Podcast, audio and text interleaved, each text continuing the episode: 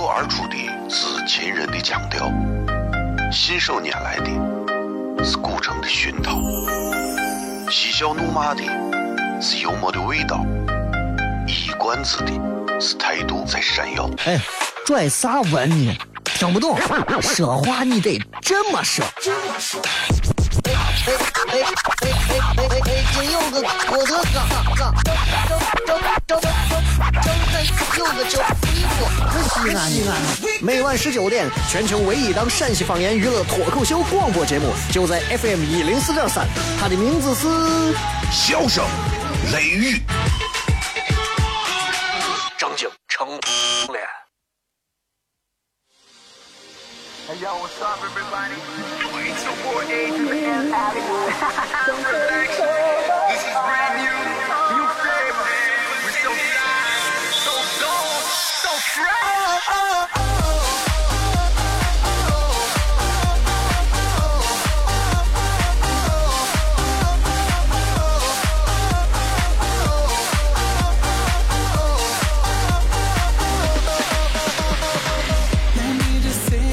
哈喽，各位好，这里是 FM 一零四点三西安交通旅游广播，在每个周一到周五的晚上的十九点到二十点，小雷为各位带来这一个小时的节目《笑声雷雨》。各位好，我是小雷。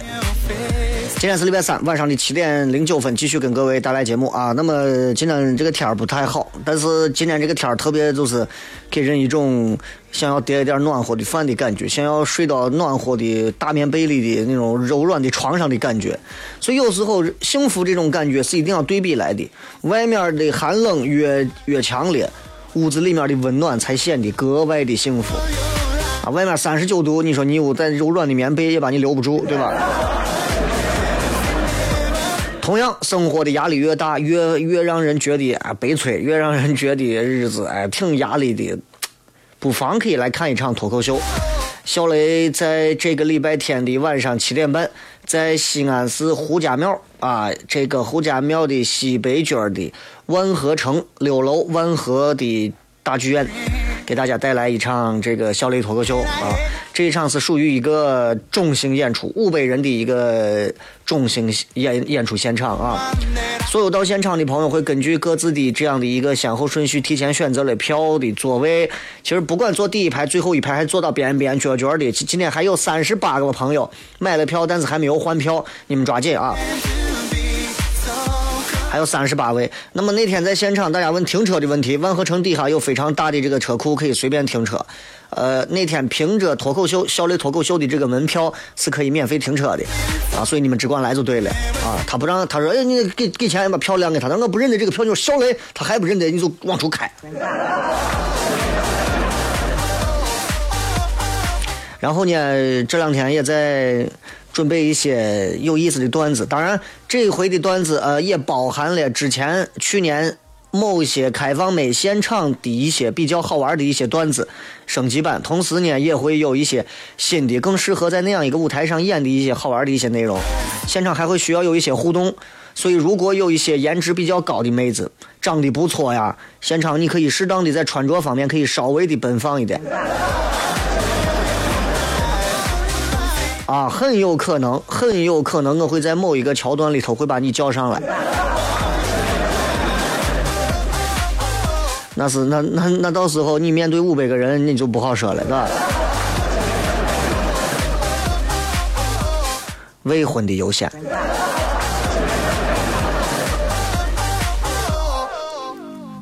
嗯，差不多是这个事儿啊。这个非常感谢大家这个破费买了小雷脱口秀的这张门票。很多人觉得其实这种票十块二十块就对了，但我想说的是，嗯，第一。其实现在西安人的整个的物质生活水平还是相对比较高的，百十块钱买一张票，其实对于很多人来讲不算是一个难的事情。你们想想，你们在游戏上充的钱和在烟酒上花的钱，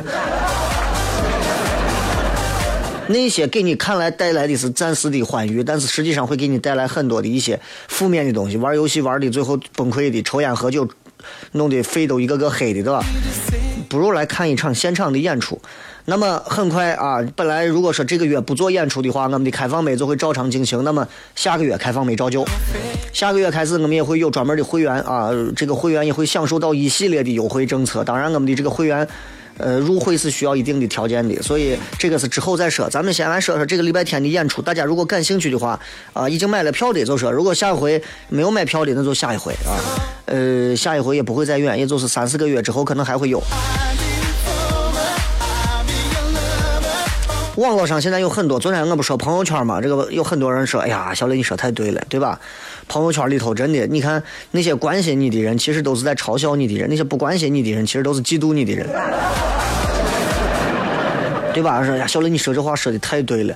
我说，其实网络我现在觉得特别讨厌一点，就是网上现在有很多这种测试啊，有一种测那种，呃，那叫啥测颜值的，我就我就我就好奇，我就测一下。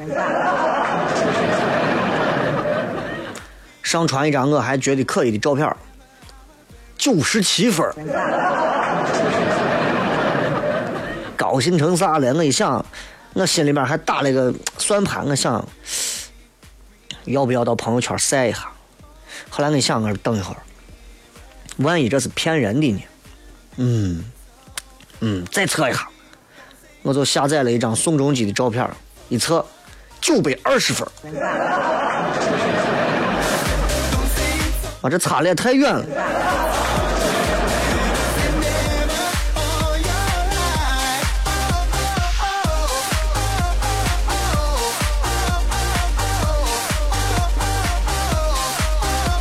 生活就是这样，有很多现实而又残酷的东西，坚决不会给你讲任何的道理。所以有些时候啊，我们常说出门要讲道理，讲道理，讲道理要分清情况，不是啥时候我们都要做一个讲道理的人，对不对？我那回我坐那个啥高铁，一上车，一对情侣，我高铁要坐四个小时，男的坐到我的座位上了，我走过去，我说不好意思，你看票，这是我的位置。然后男的就很微笑的跟我说，我说哎，师傅，你看。我能给你换个位置不？我女朋友在这。我一一看旁边坐的他女朋友，长得漂亮，长得像过去那个电眼美女林熙蕾。我一看是这，君子有成人之美嘛。我说不可以。谁给你换座了？你干啥的？微博、微信搜索小雷，休息一下，回来之后开片。哦，亲爱的露丝，你还记不记得那个面积狠、染技狠、感觉伤及狠的深深意外？哦，亲爱的露丝，你为啥要无情地把我甩掉？哦，亲爱的露丝给给老板等我们去结婚，等这头发都赔完了。哦，亲爱的露丝，没有你，以后谁给我赚六辣子？我难过极了。各位好，这里是 FM 一零四点三西安交通旅游广播，在每个周一到周五的晚上十九点到二十点，小雷为各位带来这一个小时的节目《笑声雷雨》。各位好，我是小雷。哦，天哪！笑声雷雨，有没有爱情无所谓。只要每天都陶醉，每个周一到周五，FM 幺零四点三，笑声雷雨，很好，很合适。哎，算你那胆子正的很，说不透你，赶紧听笑声雷雨，一会儿笑雷出来，把你鱼逮完了。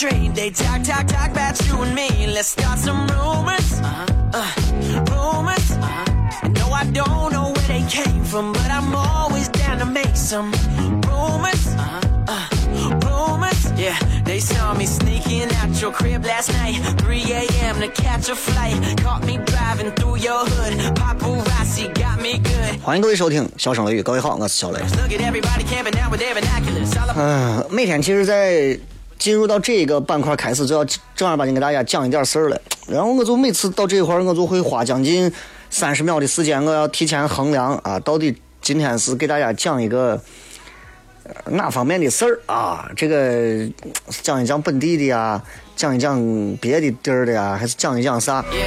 所以，所以有时候你看咱这个节目内容它是没有定性的。你说今天一定要讲啥？没有，每天都不一样。也取决于我，因为我就是一个多变的男子。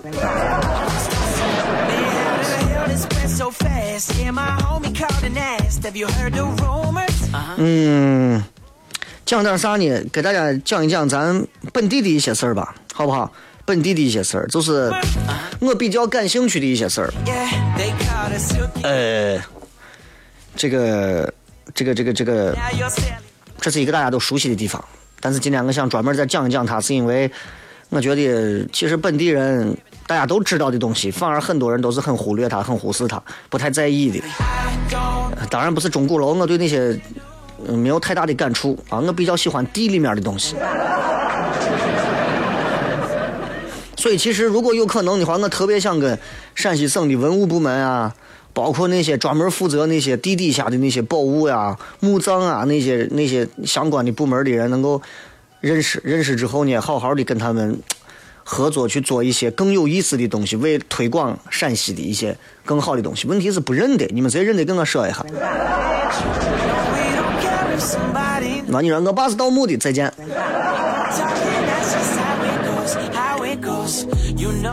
中国乃至是世界上啊，唯一的一座埋葬着两口子，两口子还都是皇帝的铃木对吧？乾陵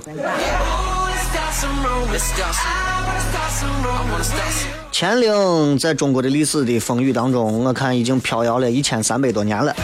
这一千三百多年的时间没有遭受过基本上没有遭受过什么样的盗掘非常罕见。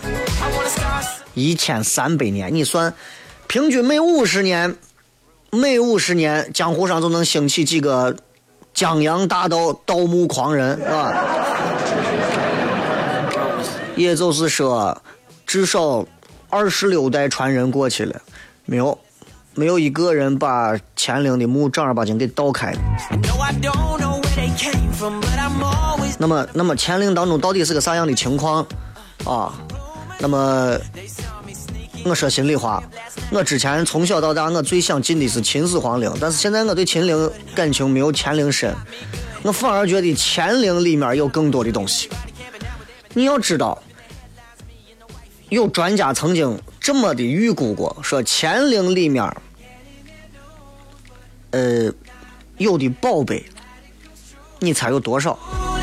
你能猜到吗？乾陵嘛，对吧？有多少？梁山底下，梁山山腰中间，噗，戳了个洞，直接哈到地里头，地里头多深，谁也不知道。你就说我里头多少宝贝啊？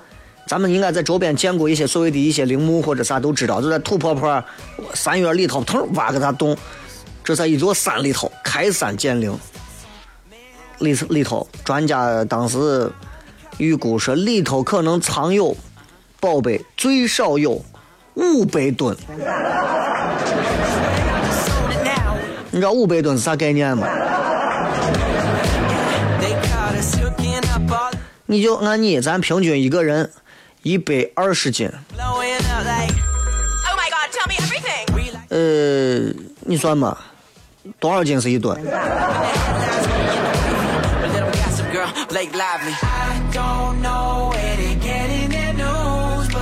对吧？一吨两千斤，你就平均嗯，呃，一百公斤一个人，对吧？一百公斤一个人，现在社会上能找的也不是那么容易的。二百斤，二百斤的都算大胖子了，对吧？十个大胖子是一吨，五百吨，五百个大胖子，五千个大胖子。五千个大胖子全挤到乾陵里头，山都没塌，你有那么多宝贝。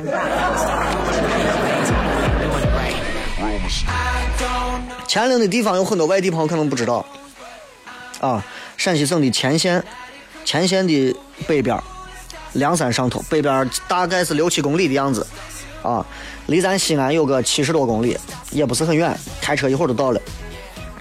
这个乾陵啊，在公元六百八十四年就建了，啊，这现在已经你看六百八十四，现在已经是二零一六，你算吧，历经了将近二十三年的时间，乾陵才算是完工。那这座陵墓相当神秘，对吧？你说埃及有金字塔，我们埃及的金字塔有呃什么胡夫金字塔，哪一个什么什么很多金字塔，对吧？埋葬了多少个什么国王？不神秘。你们见到地上的，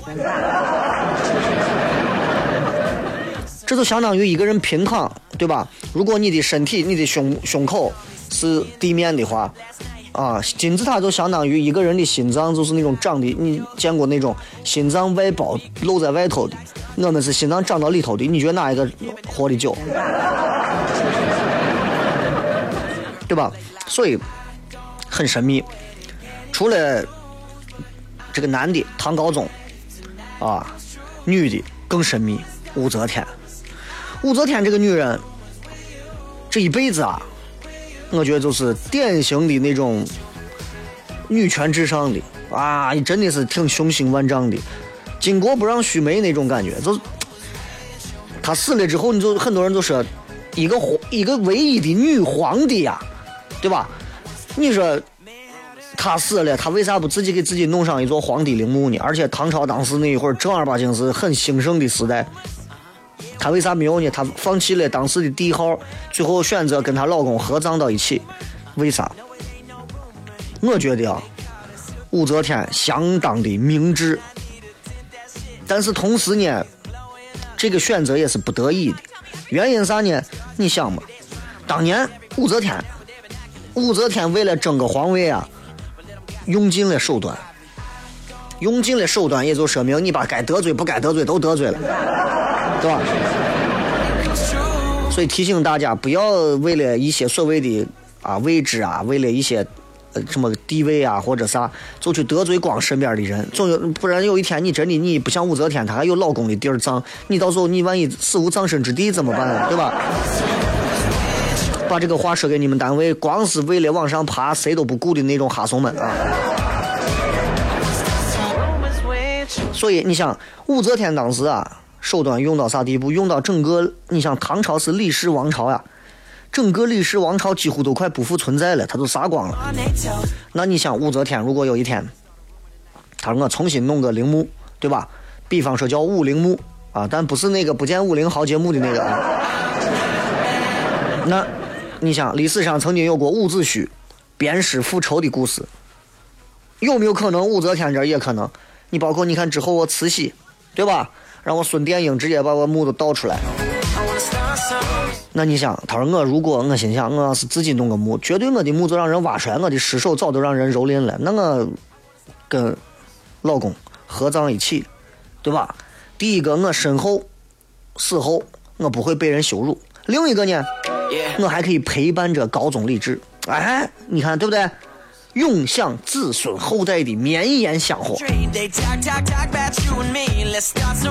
当年乾陵选址啊，也是大有讲究，对吧？有很多人说啊，放个铜钱，放个剑，结果挖开之后，那个剑插到铜钱的眼里。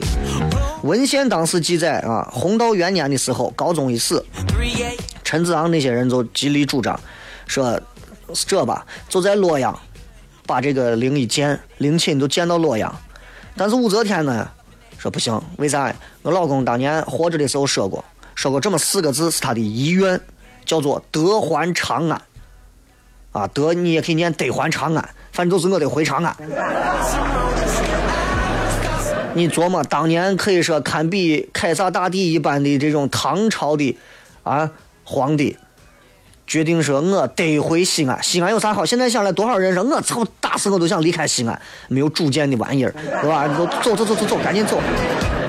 我就得还长安。我任何时候我出去待着，我不行，我就得还长安，得还长安。为啥？因为西安就是有这么多的好东西。当然，他指的是藏到西安。我们是要在西安好好的活着，对不对？虽然我们每个人活着都没有打算，对吧？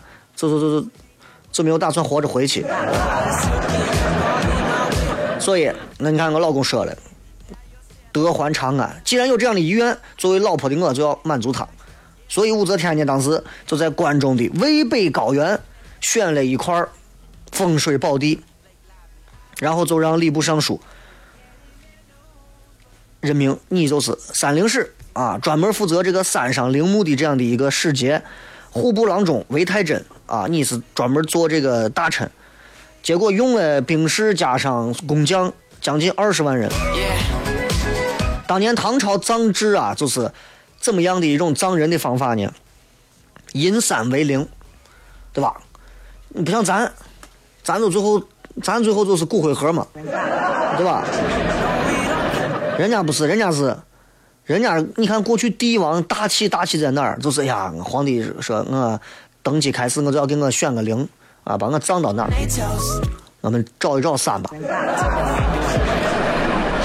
看上哪个山，觉得山的风水好，对了，我就葬到这个山里头。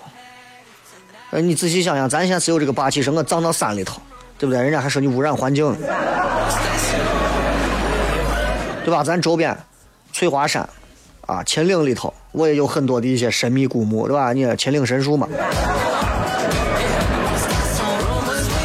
然后就用这种银三为零的这种方式啊，把梁山的这个主峰作为陵冢，在山腰的中间凿了个洞，修建地下玄宫，是为乾陵。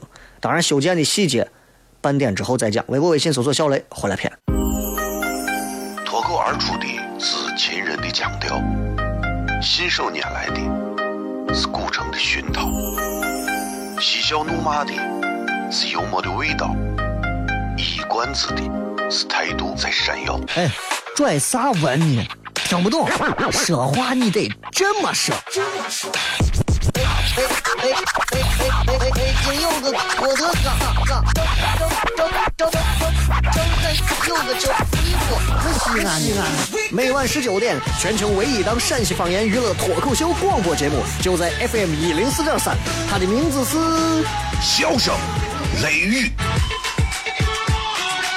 正经成脸。 Yeah. Rumors. Yeah, we the word up on the street. They talk, talk, talk about you and me. Let's start some rumors.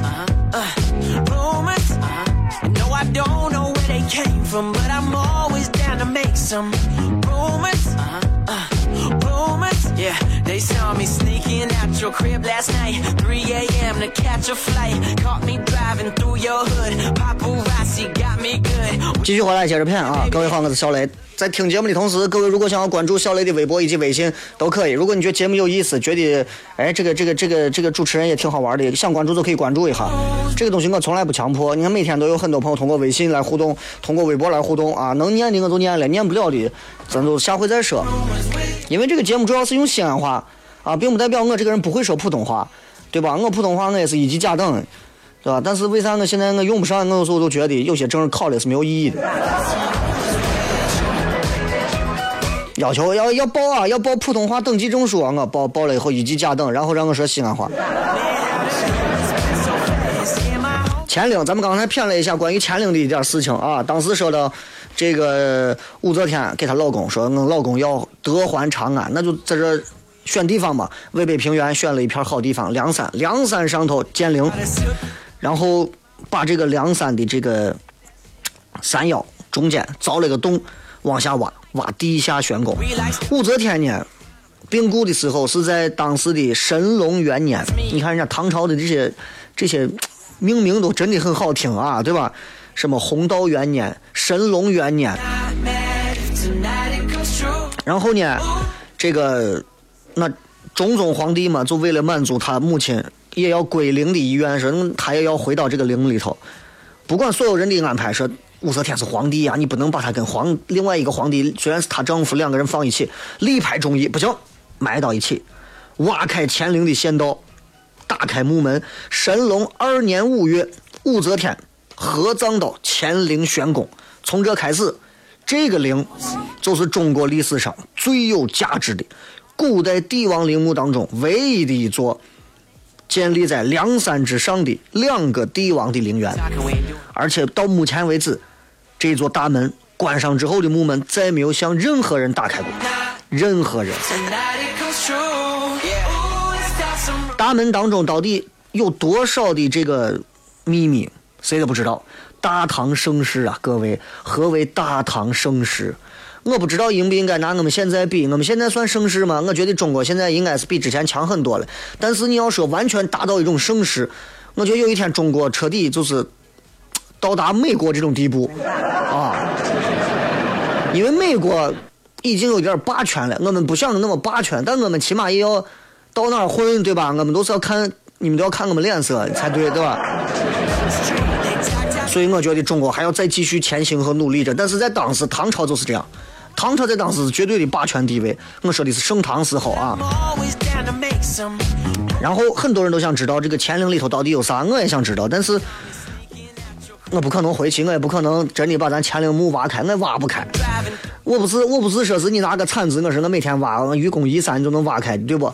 我在山里头，而且山的具体哪个位置你也不知道，就算你知道你也搞不开，对不对？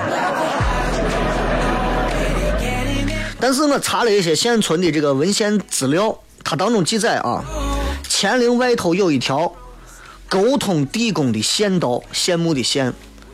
这个是你看《盗墓笔记》上也写过，墓里头其实是有一条路是可以通到外头的，这条道也叫做诞生的诞诞道，就是咱常说的那种隧道。这个隧道呢是一般是由这个一种浅壕跟石洞构成的，两段交接的地方就是地宫宫门的所在。在咱呃六十年前，五九年、六零年，咱这考古的人就已经两次对乾陵的这个隧道当时做过一个勘察，包括视觉。当时揭露的情况是啥样的啊？我当时看到的结果是这样的，就是乾陵的这个隧道，它露天的部分有多长呢？六十三点一米，宽是三点九米。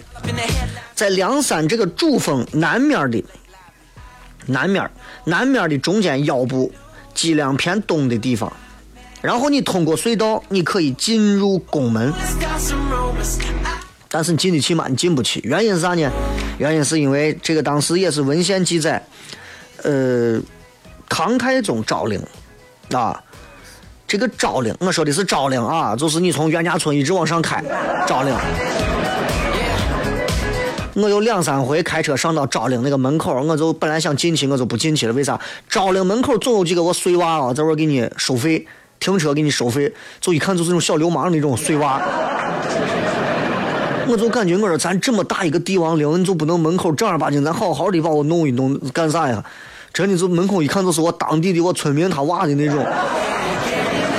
哎呀，我当时往我一停，小伙过来一看就是那种混混二流子我样子，来把来把钱一交。我说我交啥钱？停车费嘛。我说停门口，我停马路边上，我往门口一站，这收费。我我没进去，收啥费？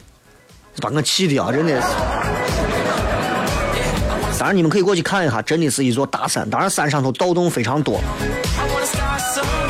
包括它底下的这个长乐公主墓跟这个韦皇后的墓，这两个墓呢，我都进去个好几回，都是陪葬墓啊。这两个陪葬墓里头东西基本上都是假的，都是复制的，壁画都是复制的啊。但是都可以看一下，感觉一下，一张票二十块钱也不算贵。韦皇后的墓里头还有一个棺椁啊，但是整体感觉也就是个样子，那个地方没有信号。就拿昭陵来说，唐太宗的昭陵的石门，文献记载就有五重石门，五道石门。那么乾陵地宫里头的石门到底有多少？谁都不知道。但是地宫的石门一定是非常坚固、非常可靠的。在这个我查的一本文献叫做《唐六典大唐园陵遗著》，它这个文献里头有一点信息。首先，它是地宫的这个中间这间房子啊是有关床的，棺床上头放着皇帝的神弓。神弓啥？就是皇帝的棺椁啊。唐朝那会儿把这叫神弓，皇帝死了之后睡到我里头叫神弓，神奇的宫殿啊。棺材的底下防潮的材料珍宝。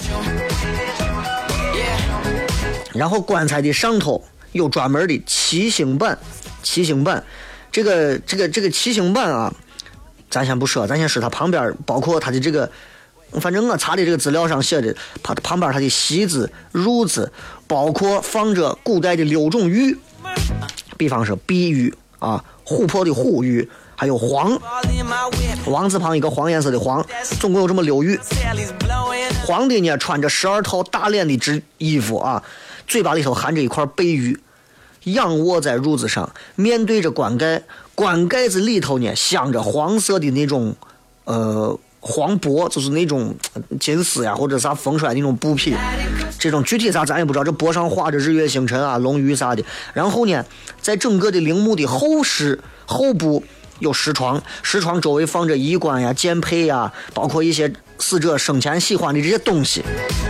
神座的西边就在他的前室啊，他分前室、中室、后室嘛。中室躺着皇帝，后室放着他喜欢的东西，前室放着啥呢？前室宝藏，帐里面有他的神座，神座的西边放着预制的一些这些一些他的一些什么什么呃皇帝的一些谥号的史册呀、哀册呀，他一些一些反正一些册子啥的啊。就你你会发现有很多神座的东边放着一些币啊，各种的玉做的币啊、货币啊啥的，地宫里头还有各种一些名器。那武则天当时有一本叫这个碑文，叫做《述圣迹碑》啊。这个碑文当中考证地宫里头应该是有不少的珍贵书籍和名人字画。咱们一骗到乾陵，一定会骗到的是《兰亭序集》的《兰亭序》，这是属于全中国最顶尖级的国宝《兰亭序》。《兰亭序》的价值到底有多高？为啥《兰亭序》的价值会有那么高？我觉得在这个地方咱就不专门说了，原因是因为《兰亭序》的这个东西，它它它，对吧？永和九年，岁在癸丑，暮春之初，对吧？会于会稽山阴之兰亭，等等等等，不啦不啦不啦。《兰亭序》这个东西到底为啥会有如此大的价值？先不说啊，先不说这个王羲之的作品到底是多么的巅峰之作，因为这一幅这一幅《兰亭序》啊，就是他可以说他的笔墨是最为最为华彩、最为唯美绚丽的一个书法作品。那么属于顶级的国宝，顶级国宝《兰亭序》一旦要是出现在拍卖市场，我告诉你，那可能就要司法介入了。我跟你说。我记得之前节目上我骗过，我说《兰亭序》啊，李世民，李世民当时遗诏里头说了，《兰亭序》我要枕着我的枕头，枕着我的脑袋底下的。但是呢，但是呢，当年五代耀州刺史有一位姓温的叫文涛，把当时的昭陵给盗了。盗了之后，有一个专门的出土文物的一个单子，文物单子上头没有《兰亭序》。那么当时后人就在想，那既然如果盗了之后都盗到这个地步了，居然没有盗出来《兰亭序》，那就说明要不然这怂子没写，自己给黑了；要不然就是这东西不在那儿，在乾陵。一旦在乾陵，对吧？包括乾陵一带，你问当地农民，你问他说，哎，你说这墓里头有《兰亭序》吗？人家说都有。我跟你说，周边的当地的兰乾陵周边的村民啊，我跟你说，文化素质素质高的，当然还有一些比较资深的文物工作者也做过一些统计推算，比较保守的一个说法是这样的：乾陵地宫的宝贝，保守估计五百吨。因为根据史料记载，他做了一个统计，呃，当时埋这个唐高宗的时候，随葬品的价值占了全国财政收入的三分之一。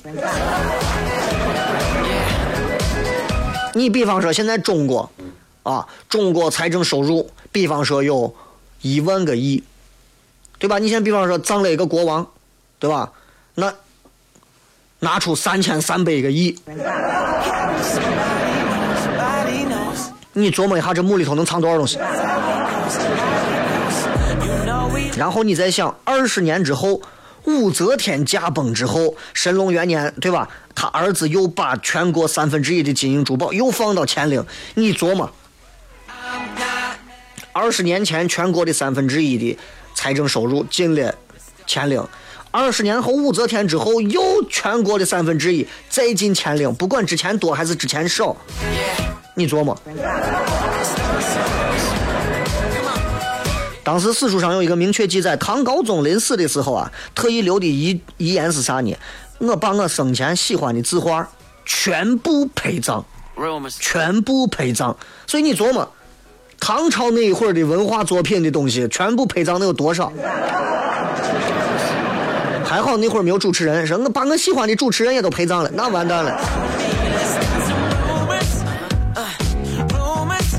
所以想想，对吧？咱们说乾陵，如果有一天真的要是挖，如果是直播，真的直播三天都挖不完。不，我估计直播一个月都挖不完，是吧？好了，今天的直播帖跟大家说的是一句话啊，一句话说出你心中最向往的一件事情。我其实真的挺向往有一天我能看到当中的宝贝。微博、微信搜索“小雷小嘻哈”，回来之后开始互动。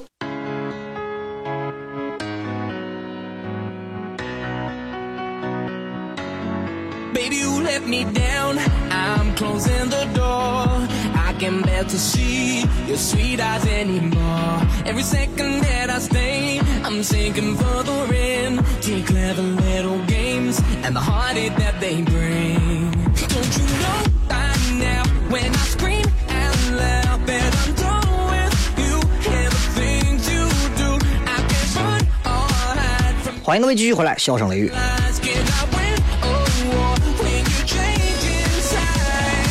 今天跟大家骗了一下关于乾陵的一些事儿啊，我不知道各位对这个东西感不感兴趣，感兴趣或者不感兴趣，包括节目内容上有一些啥样的，也可以给小雷来聊一聊啊，包括你们希望呃听到些啥。同时，其实我还想真的问大家一个问题，就是就是就是嗯。你们比较期待，包括像小雷，包括我们现在这个西托俱乐部，现在不是升级升级了之后，我们的这个团队名字现在叫糖酸铺子啊，大家到时候会在二十七号晚上会见到我们当中部分的一些人啊，这个糖是唐朝的糖，酸是吃酸的酸，糖酸铺子。那么这将是我们西安的一个全新的一个喜剧团队。你希望大家，包括小雷，我为大家在网络上带来什么样的节目？包括说很多人问说，小雷你开个直播，问我想我开直播干啥？你表演吃酸嘛，对吧？神经病。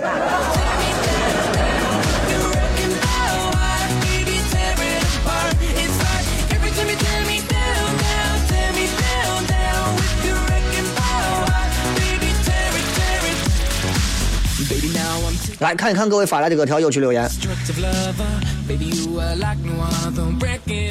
呃，继续来从我们第一位留言的朋友开始看起啊。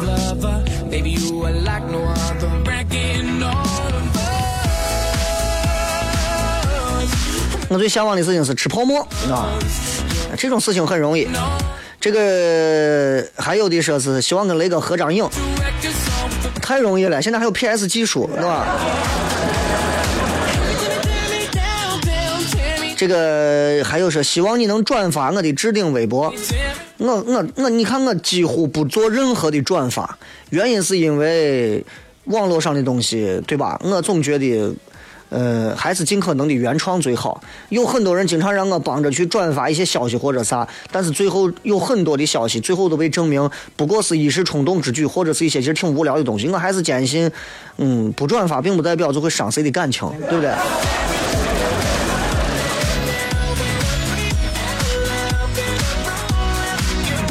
有希望世界，我向往的是世界和平。我跟你说，我昨天开车的时候，我还在想，我说咱，你看咱国家，对吧？地大物博的，虽然说是平均下来，其实也没有多少啊，但是目前为止，至少我们相对还是比较和平。你说咱国家要是贫穷落后，咱可能正你正开着车，你就算你有个车，正开着开着，前头过来飞机把你轰炸了，你说可怜不？对吧？哎，所以这个 再看啊，嗯，爱吃火锅的 Miss Joe 啊说，希望雷哥夸个美，你美，你美，你最美，你全家都美。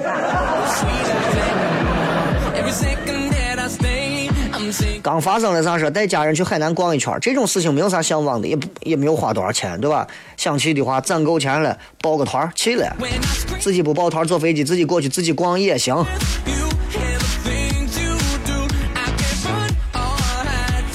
听摇滚的说，家人健康快乐，疫苗都是能用的。你都过了打疫苗的年龄了吧？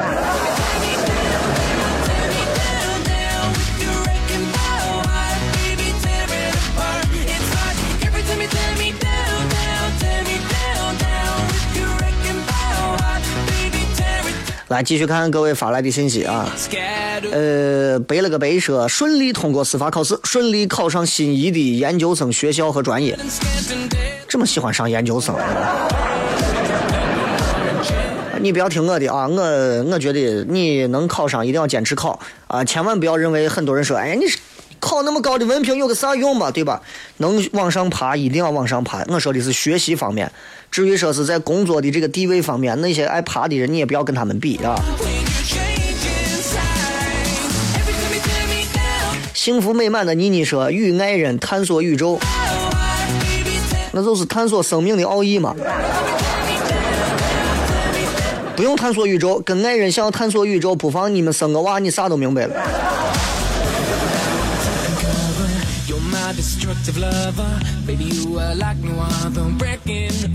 这个什么小姐说想跟男朋友去旅行，可是现在我并没有男朋友。你只要撒得开，出去玩一圈，回来就有很多个男朋友。这个各种不服说向雷哥发此微博的 S 七啊，哎呀，这个其实 S 七这个咋说呢？S 七的屏显非常好，S 七的屏显，我媳妇天天在家拿这个手机玩游戏，玩这个现在叫什么皇室皇室什么争夺战吗？还是叫啥？对吧？就是那个之前的那个那个那个那个那个那个游戏，那个叫什么游戏？就野巨人什么的那个，呃。我现在就是拿着发个微博啊，再发几天我就不用，我还是用苹果。但是它的它除了除了价格可能有点贵，价格现在卖了卖到快六千吧。然后呃，这个 S 七的手机就是水下可以运行三十分钟，这个确实技术很难，因为你在水底下你能保证机子不坏，首先你的密封性要好，但是同时你的手机在运行的时候你要有散热，在水底下最难的是散热，但是很显然三星把散热跟同时运行做到了。能做到半个小时已经是相当牛了，你知道吧？我把那泡到我的高脚杯里头泡了十分钟、五五分钟，我都不敢再泡了，我觉得很颠覆了，对吧？到时候再让我娃看见，我娃拿啥手机都往里泡，那完蛋了。杨静说：“爱我所爱，自由自在。”你就女娃就是女娃，还是稍微有啥一点儿啊，对吧？做好三十岁之前不结婚的准备啊。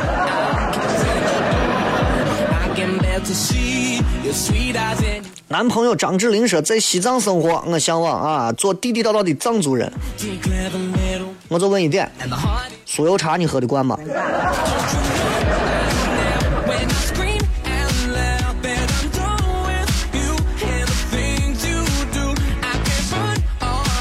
胖头鱼说，我就希望天下火锅不要钱。我告诉你，在我眼里，火锅就是给我倒贴钱，我把钱拿来我也不吃。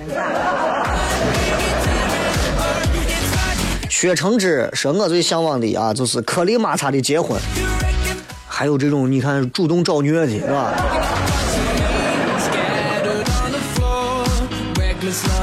哎呀，这些主动向往要求结婚的，我就我就不说了，啊？这个 Zara 啊，说我希望我的澳洲签证能过。哎呀，我说心里话啊，这个我希望你们这些想出国的都出不去，都在西安陪着我。啊，希望希望过啊！希望你们这些能出国、能出去去签证办下来的都能出去多玩玩啊！世界很大，并不是所有地方都卖泡沫豆腐脑和油泼面的，是吧？最小年轻说：“我就向往的是开着九幺幺在风雨口叠一次烤肉，带上你，咱俩一块儿。那能不能你把车给我，让我再带个别的妹子？这种这种开九幺幺到风雨口叠烤肉的这种长安这种有钱土锤心态啊，真的很多、啊。柔石是我说，我想到巴黎的音乐学院接受更高的教育，十年来这个想法没有变过，努力啊！巴黎音乐学院又不是说是你牛人认的校长掏钱就能上的，你只要在这一方面有自己的想法，只要努力往这条路上走，走不到巴黎音乐学院，你你起码可以到巴黎音乐学院的预科嘛。